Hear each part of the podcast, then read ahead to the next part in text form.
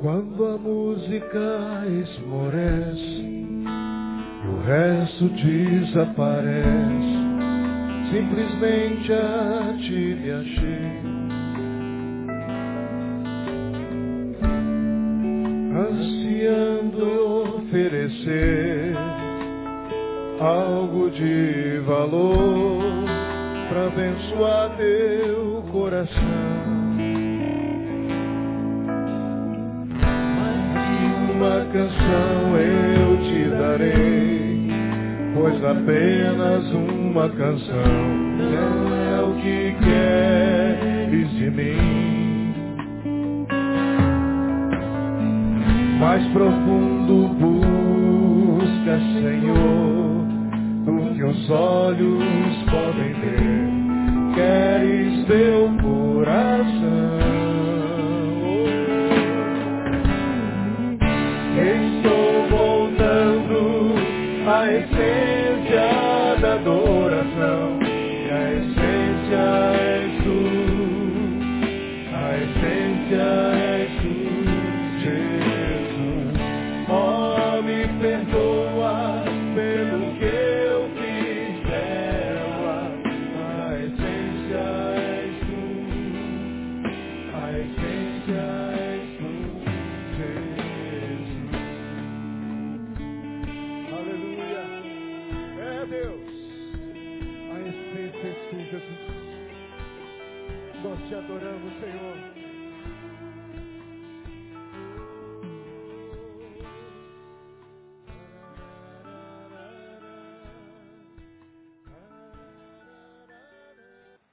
Coríntios capítulo 13,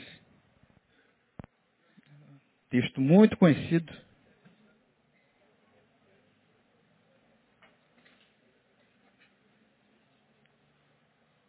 Tece alguns comentários em cima de um versículo aqui, mas eu queria ler todo o texto, né, chamando a memória, trazendo a memória. É, Quem foi que disse que ler a Bíblia no culto é proibido, né? E às vezes a gente tem cansaço em, em ler os versículos. Então a gente vai ler aí, capítulo 13 todo, a suprema excelência do amor, ainda que eu falasse, ou em algumas versões que eu fale a língua dos anjos, dos homens, e não tivesse amor, seria como metal que soa, como símbolo que retine. E ainda que tivesse o dom de profecia e conhecesse todos os mistérios e toda a ciência, e ainda que tivesse toda a fé, de maneira tal a transportar os montes, e não tivesse amor, nada seria. E ainda que distribuísse todos os meus bens para sustento dos pobres, e ainda que entregasse o meu corpo para ser queimado, não tivesse amor, nada disso me aproveitaria.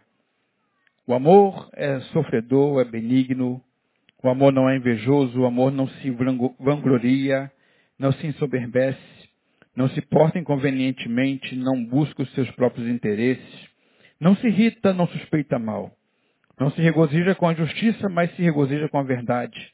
Tudo sofre, tudo crê, tudo espera, tudo suporta. O amor jamais acaba, mas havendo profecias serão aniquiladas, havendo línguas cessarão, havendo ciência desaparecerá, porque em parte conhecemos e em parte profetizamos. Mas quando vier o que é perfeito, então o que é em parte será aniquilado. Quando eu era menino, falava como menino, sentia como menino, pensava como menino, mas logo que cheguei a ser homem, acabei com as coisas de menino. Porque agora vemos como por espelho enigma, mas então veremos face a face. Agora conheço em parte, mas então conhecerei plenamente, como também sou plenamente conhecido. Agora, pois, permaneçam a fé, a esperança, o amor. Estes três, mas o maior destes é o amor. Dentre outras coisas, irmãos, nesse verso 13, é, haverá um tempo na nossa vida, é óbvio, quando dessa vida sair, desse mundo sair, é, não vai precisar mais de esperança, não vai precisar mais de, de, de fé.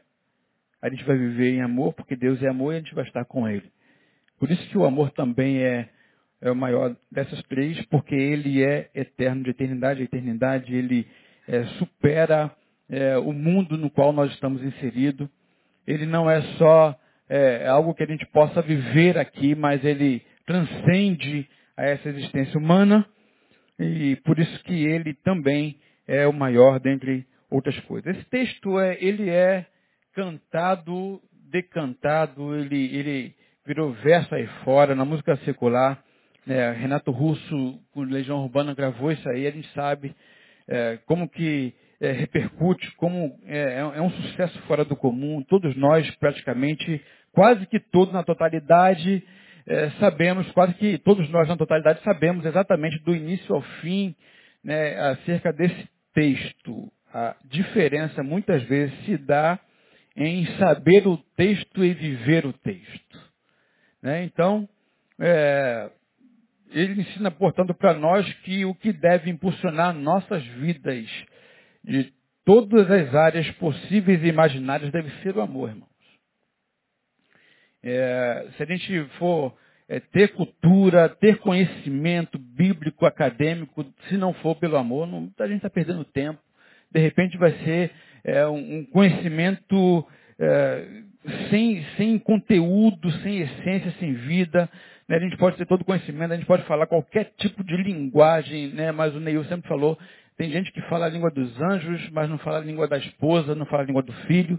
Né? Então, se não tiver amor, mesmo que fale a língua do filho, mas se for sem amor, irmão, não adianta nada. É, a gente pode ver, pode fazer coisas pela fé, ver acontecer pela fé. Se não tiver amor, não adianta nada. A gente pode fazer caridade, a gente pode distribuir bens. E é, já estamos em maio, daqui a pouco está em dezembro. Né? Em dezembro é o mês que a gente mais vê as caridades sendo feitas, mais distribuição de bens, e geralmente, infelizmente, é, muitas dessas distribuições de bens se dá exatamente para cá, é, no nosso coração, como homens que não cumpre de fato, pelo amor, a vida. A gente quer para cá a culpa nossa e a gente acaba doando para dizer, olha como eu sou bonzinho. Né? Esquecendo tudo que ficou ao longo do ano e geralmente quem mais é, tira do outro ao longo do ano, no final do ano, quer dar para aplacar um pouco a ira. Né? Ele está falando, se você faz caridade, não adianta. Se, se não for pelo amor, você está perdendo o seu dinheiro, está perdendo, é, é, quem sabe, um quilo de alguma coisa que você poderia estar comendo com mais abastança na tua casa.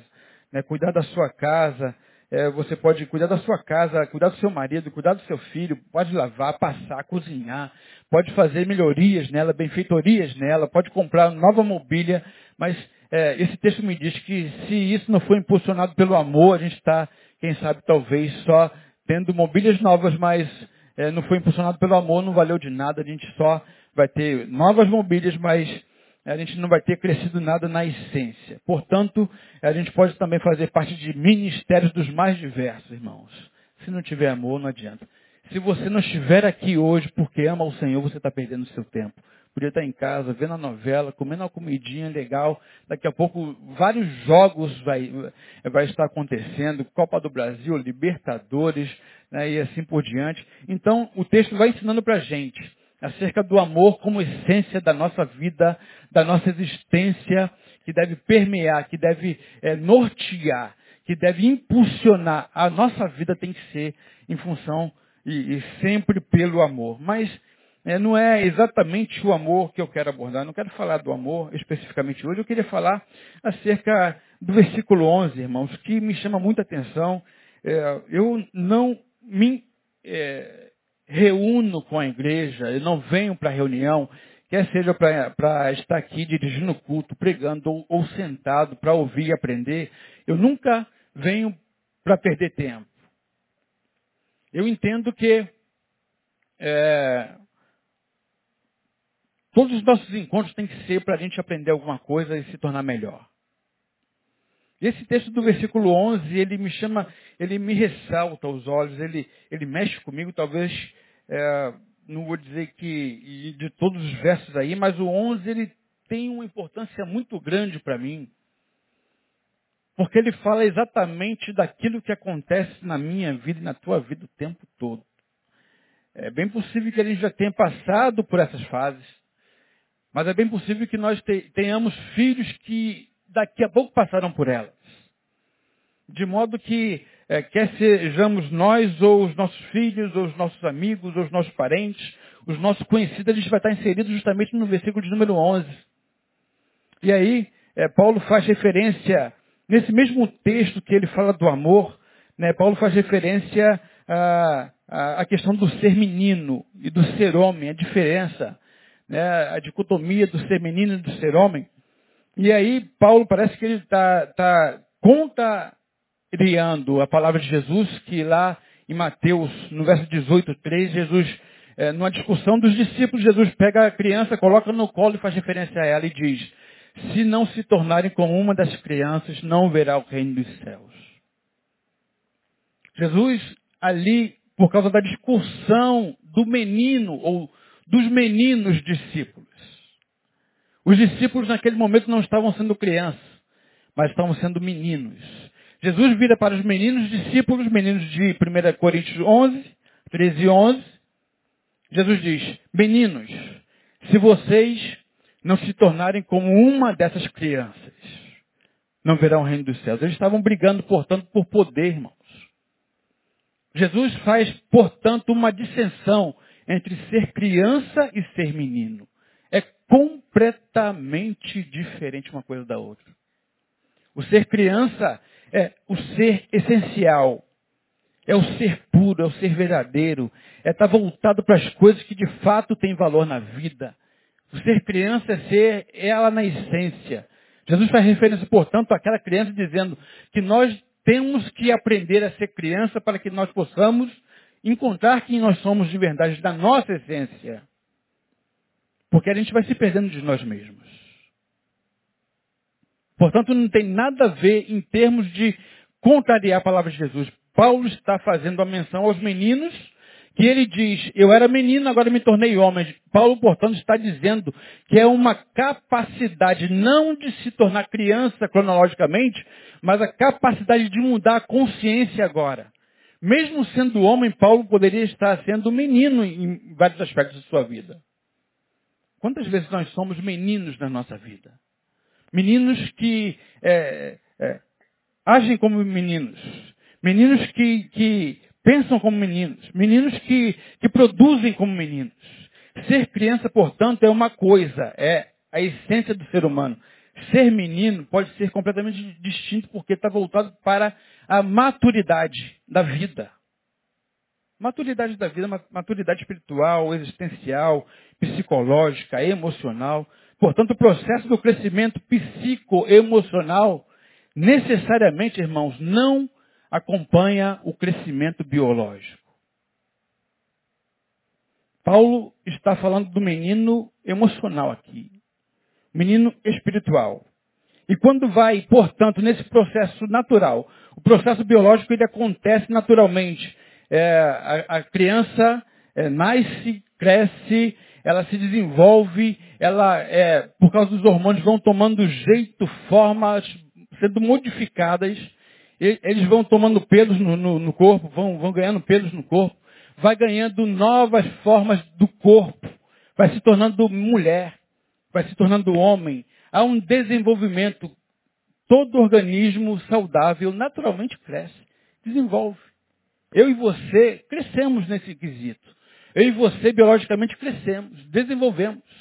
Tomamos barba, corpo, seios, pelos pubianos, né, o corpo violão, o cara vai, vai crescendo barba, vai, vai crescendo pelo no corpo, no peito, vai engrossando a voz. Essa mudança é natural para todo mundo, desde que seja saudável, natural. Agora, há uma diferença fora do comum, porque mesmo que todos nós passemos, num tempo oportuno, por mudanças biológicas, o nosso emocional, o nosso psicológico, o nosso espiritual necessariamente não acompanha. Você pode ter 40 anos, mas você especificamente não quer dizer que seja homem na acepção da palavra, da postura, das decisões. Necessariamente não quer dizer que você seja mulher na acepção da palavra. Você pode talvez ser menino, pode ser menina.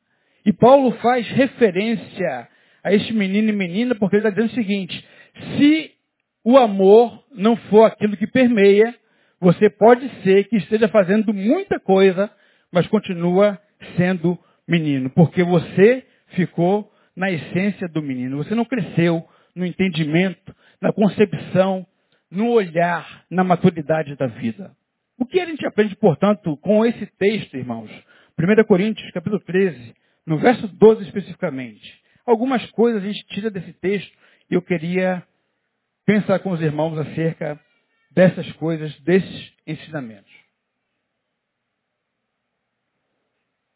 Primeiro é que o menino, que Paulo está falando que nós temos que deixar de ser menino, o menino, ele não é constante. O menino é volúvel. O menino não se entende. O tempo todo ele modifica. A mudança faz parte da vida. Nós não somos os mesmos que fomos ontem. Você não é mais o mesmo quando sair daqui. Os nossos gostos modificam. As nossas formas de ver a vida modificam. Os nossos relacionamentos e encontros modificam. Portanto, a mudança na vida acontece naturalmente, mas a inconstância permanece naquele que é menino. Sabe por quê? Porque ele varia de humor o tempo todo. O menino não consegue estabelecer, estabilizar as suas emoções. É aquele camarada ou aquela menina ou aquela mulher que hoje está rindo muito, amanhã está chorando.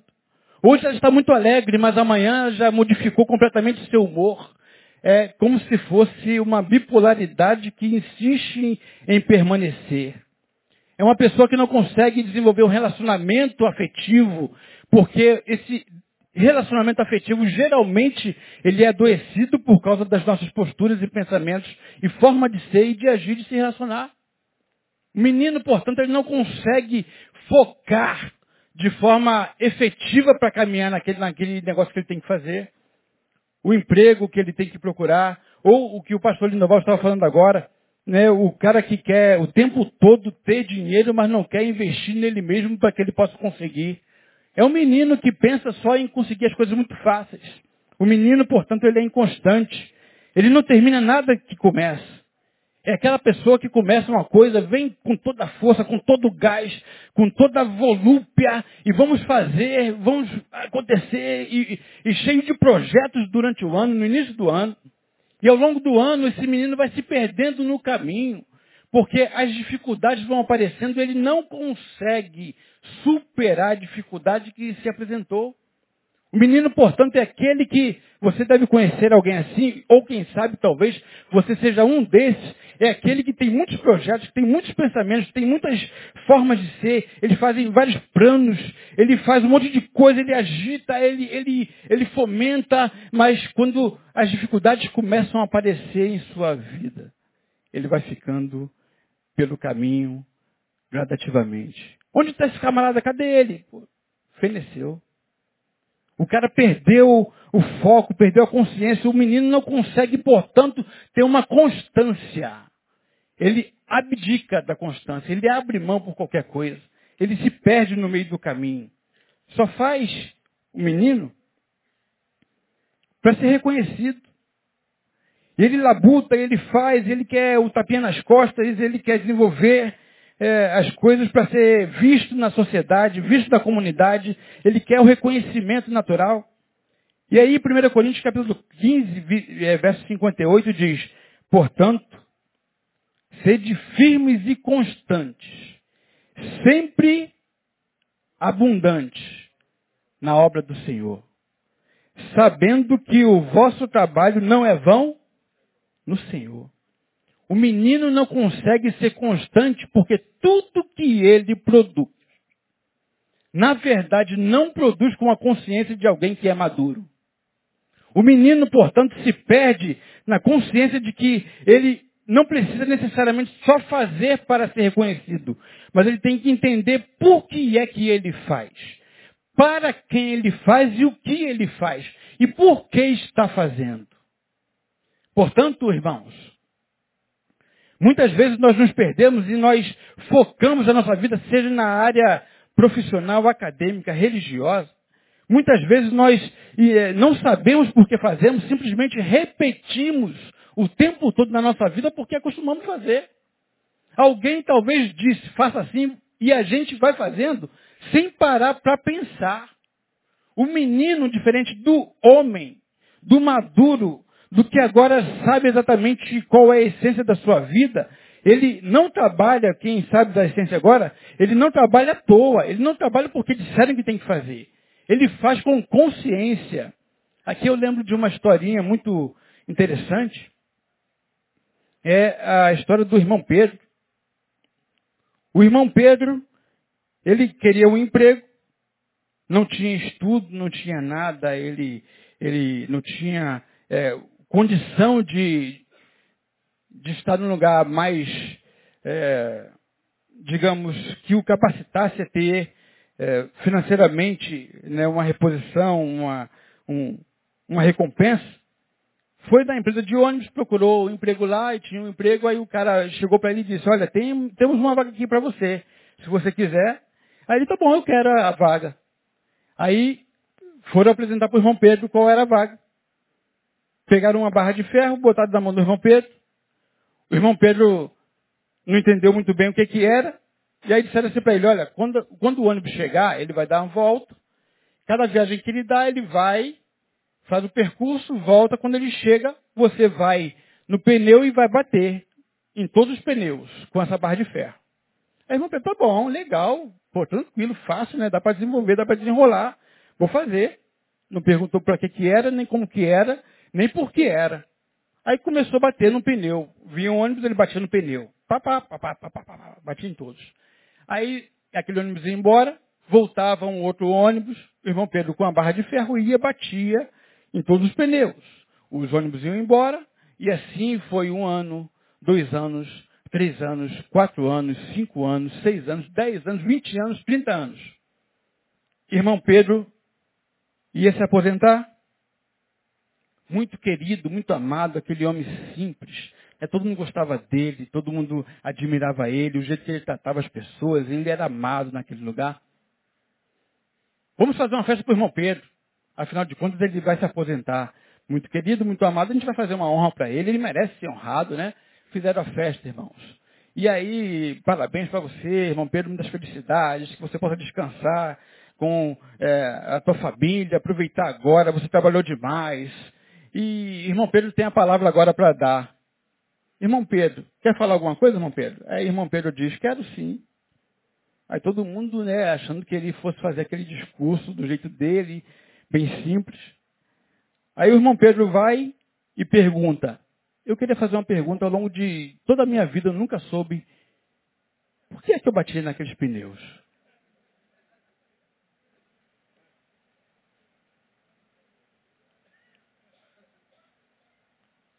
Que é o que você faz? Por que faz?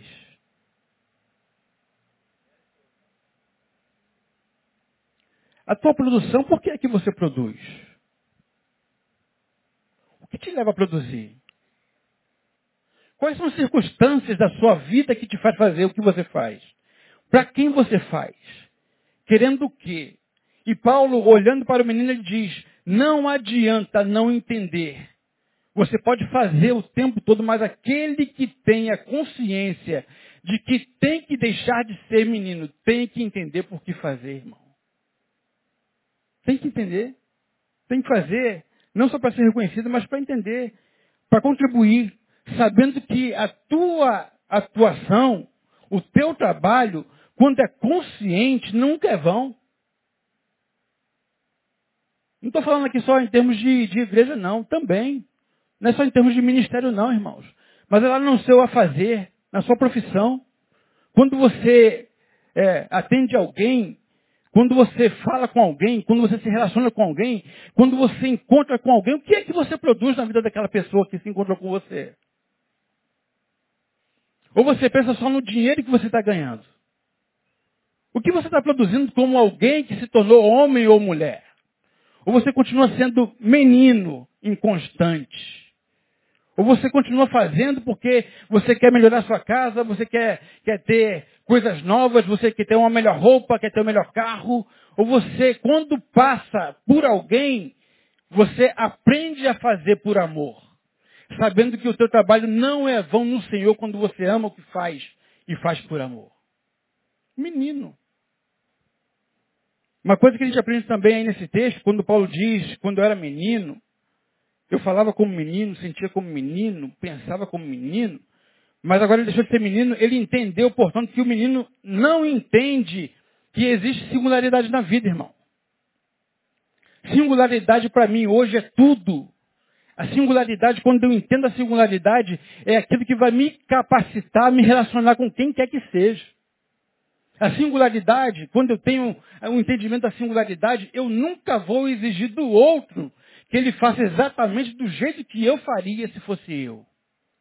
A singularidade que existe no maduro é justamente entender que todas as formas possíveis e imaginárias que eu entendi acerca da vida, ou de alguém, ou de um pensamento acerca de, de uma área específica da vida, irmãos, não é fechada na minha própria verdade.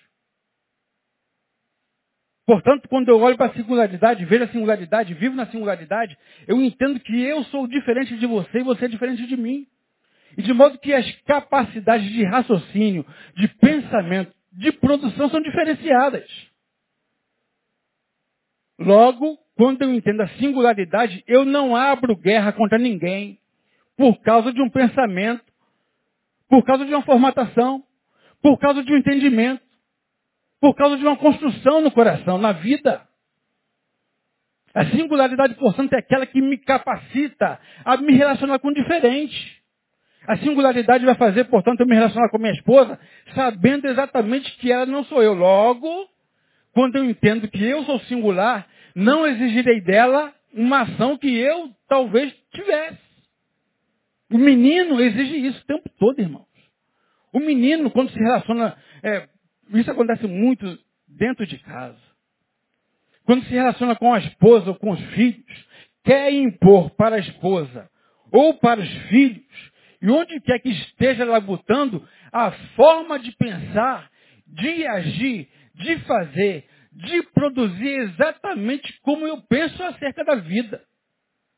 E aí, quando eu não tenho a capacidade de singularidade, de olhar singularidade, de entender singularidade, ah, os meus relacionamentos serão adoecidos. Porque eu não vou entender, aí aqui há um retrocesso, que a criança biológica, ela cresceu, ela desenvolveu, mas muito do que nós vivemos na infância nos acompanha ao longo da nossa existência. A criança, ela entende que todos que estão à sua volta, estão à sua volta para servi-la. A criança entende, portanto, que o pai, a mãe, o tio, a tia, o vizinho, ou quem quer que seja que vai lá acompanhar, que vai ver, que vai, vai estar se relacionando, só existe para supri-la. E o menino, na psicoemocional espiritual, continua vivendo exatamente desse jeito. Achando que, portanto, tudo quanto eu penso tem que ser assim na minha casa, no meu emprego, no meu ministério, na igreja. Se falou diferente, se pensou diferente, você olha como inimigo. Você declara guerra. E as guerras nem sempre são guerras ah, vistas. As guerras, portanto, nem sempre são aquelas declaradas publicamente, verbalmente. O pior de tudo é quando as guerras acontecem, irmãos, veladamente. As piores guerras, portanto, são aquelas subjetivas, são aquelas silenciosas, são aquelas que a gente vai minando o nosso cônjuge o tempo todo, fazendo pressão psicológica o tempo todo. Nós vamos minando os nossos filhos o tempo todo, porque eles não fazem aquilo que a gente acha que eles deveriam fazer. A gente não procura olhar e conhecer a singularidade daquela pessoa. A gente não procura respeitar aquela pessoa no seu individual. A gente não, não, procura desenvolver um relacionamento porque a gente entende, portanto, que a nossa formatação é mais correta. A singularidade, o entendimento da singularidade vai permitir, portanto, um crescimento natural, irmãos. Porque quando a gente se relaciona com o diferente, a gente está aprendendo alguma coisa nova e diferente. Possibilidades novas e diferentes. Quem sabe talvez você vai descobrir que tudo que você pensava acerca de alguma coisa não era um fato fechado. A singularidade. O menino não consegue entender a singularidade. Por isso que Paulo vai dizer, quando eu era menino, eu agia como, como menino, eu impunha a minha vontade. tinha que ser do meu jeito. Mas quando eu deixei de ser menino, eu comecei a compreender que cada um é cada um, é diferente, pensa diferente, age diferente, vê por ângulos diferentes. Portanto, quando se entende a singularidade, a gente percebe que existem outras possibilidades além daquelas que se tem em nós. E por último, irmãos, o menino não tem poder de decisão por si mesmo.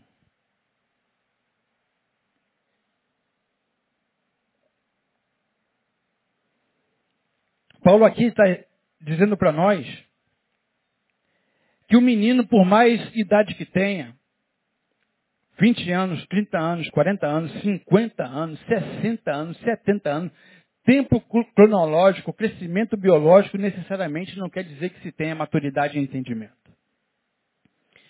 E o menino, a idade que tenha, ele não consegue decidir por si mesmo porque ele tem medo de decidir.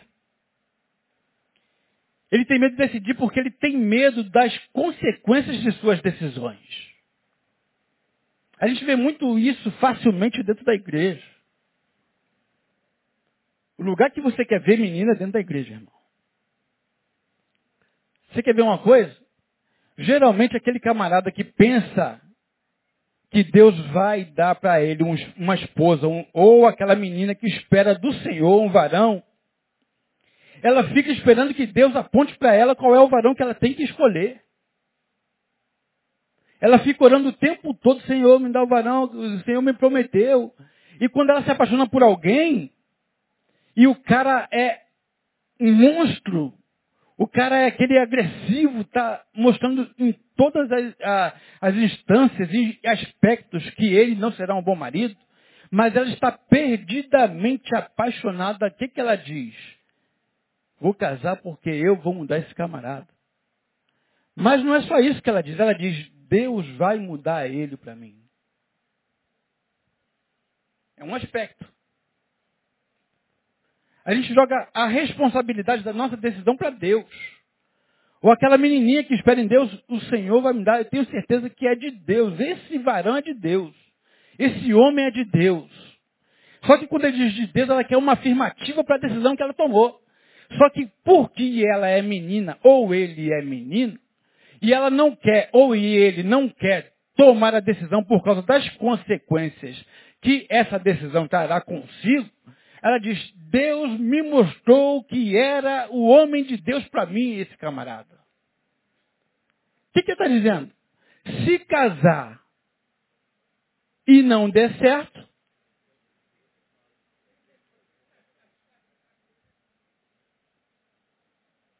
É assim ou não é que a gente faz na nossa vida, irmãos? Aquela porta de emprego que abriu para você. E aí você vai lá ver qual é.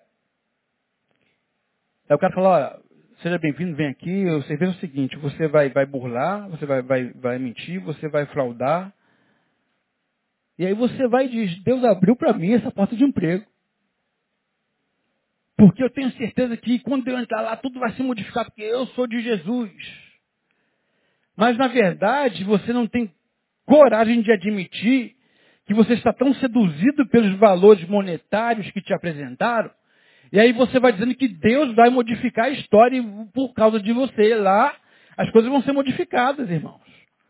Quando, na verdade, você, quando entra lá, quebra a cara, e aí você vai dizer, Deus tinha dito para mim que essa era a porta que ele tinha aberto para mim.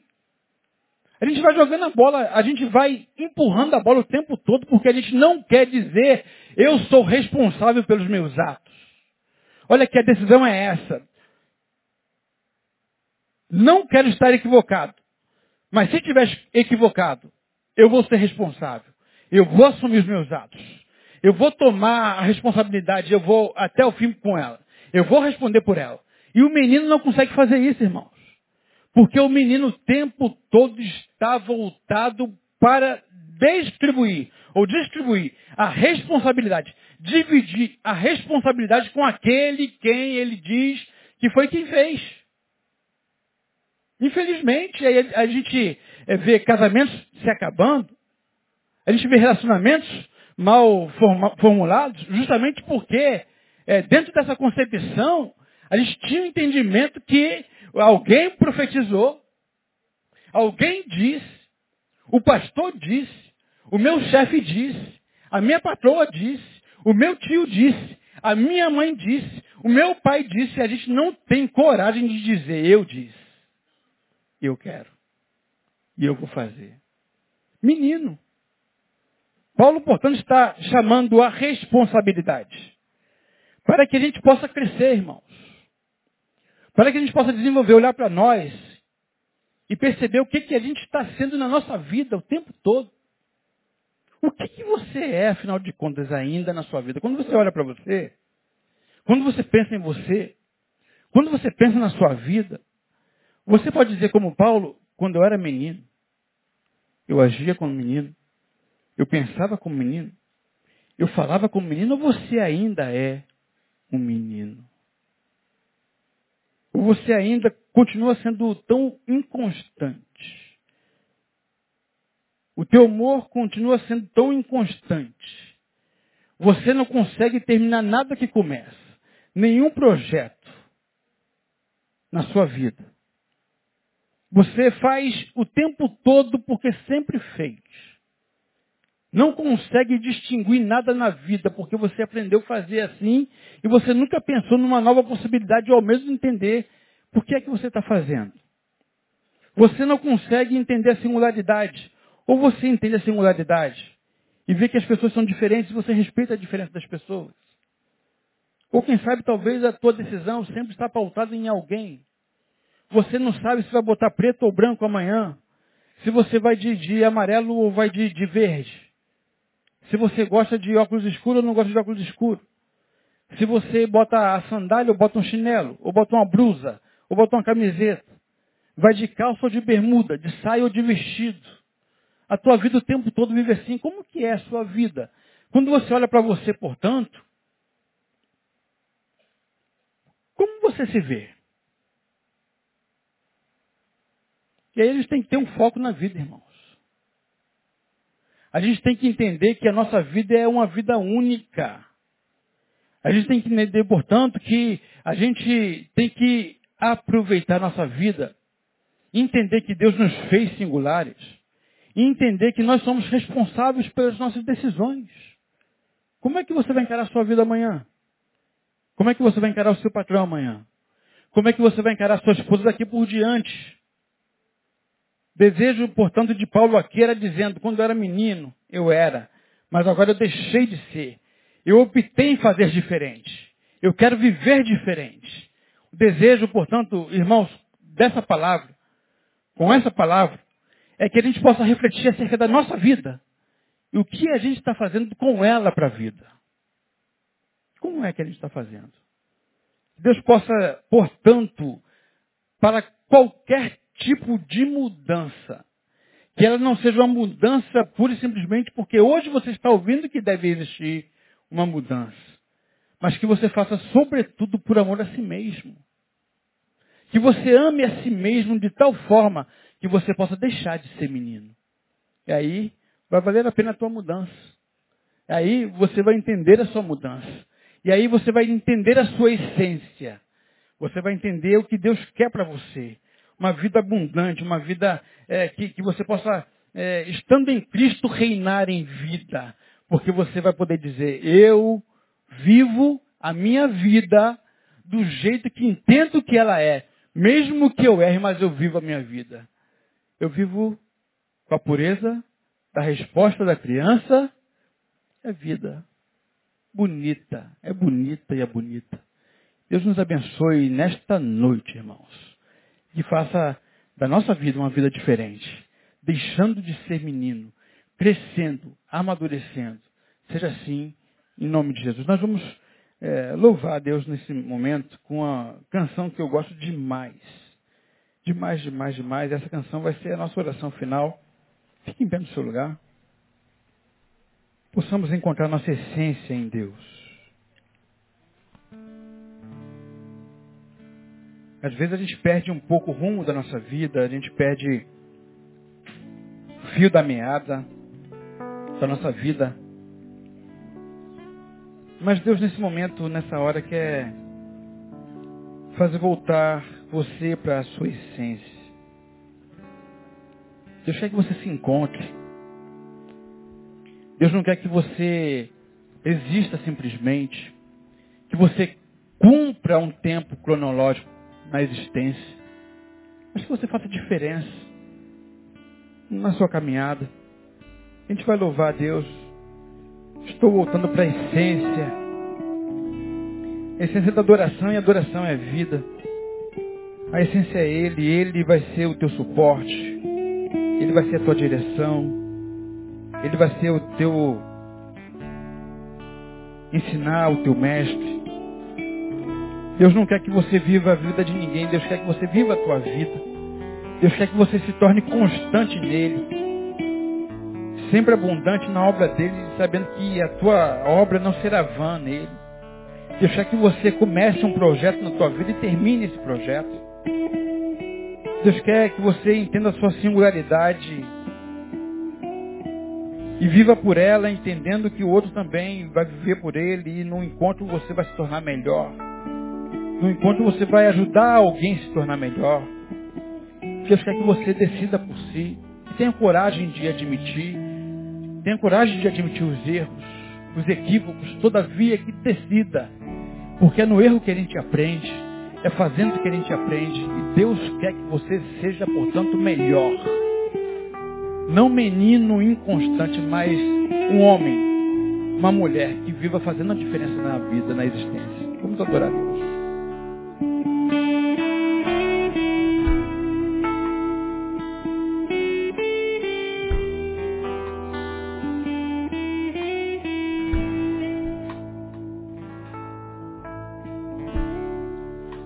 Quando a música esmorece e o resto desaparece, simplesmente a ti me achei.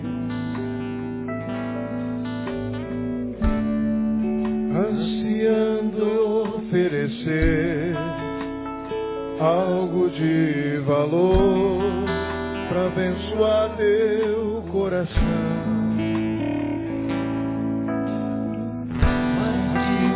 Canção eu te darei, pois apenas uma canção não é o que queres de mim. Mais profundo busca, Senhor, do que os olhos podem ver. Queres meu coração.